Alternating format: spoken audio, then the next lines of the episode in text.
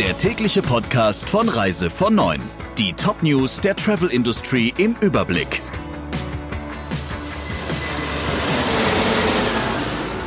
Ich bin Jennifer Hess. Einen schönen guten Morgen.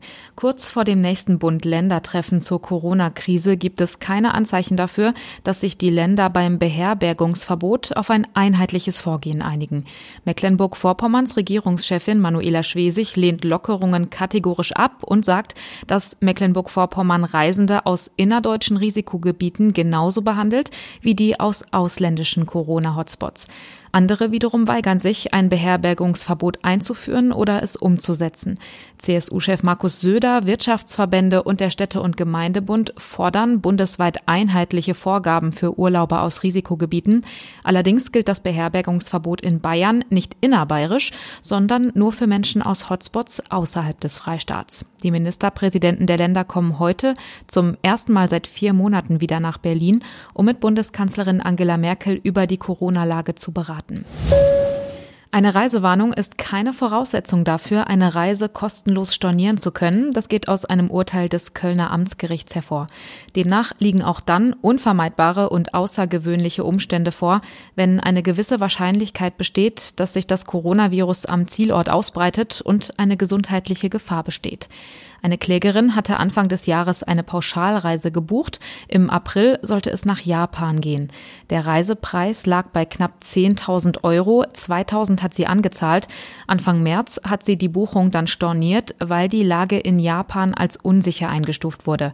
Es gab aber noch keine Reisewarnung des Auswärtigen Amtes. Deshalb wollte der Veranstalter die Anzahlung nicht erstatten. Mehr dazu gibt's im aktuellen Reise vor neuen Newsletter. Die Generation 50 plus bleibt reisefreudig, hält an Reiseplänen für das kommende Jahr fest und einige möchten sogar ausgefallenen Urlaub nachholen.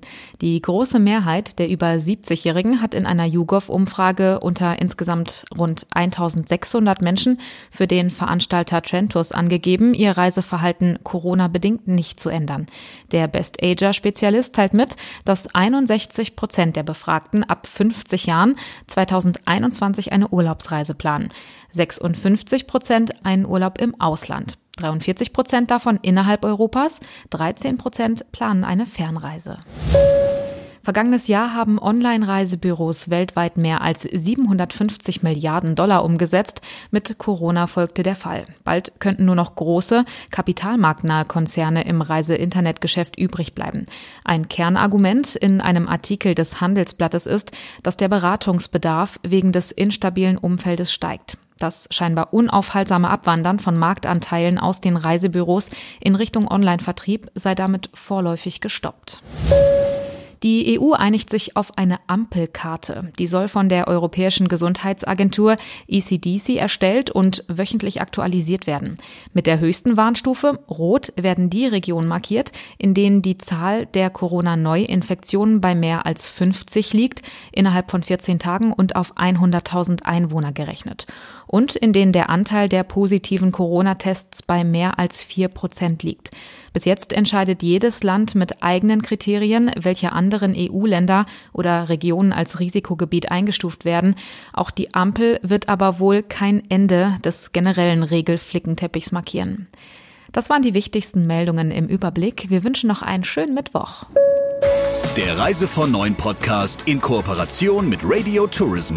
Mehr News aus der Travel Industry finden Sie auf reisevon und in unserem täglichen kostenlosen Newsletter.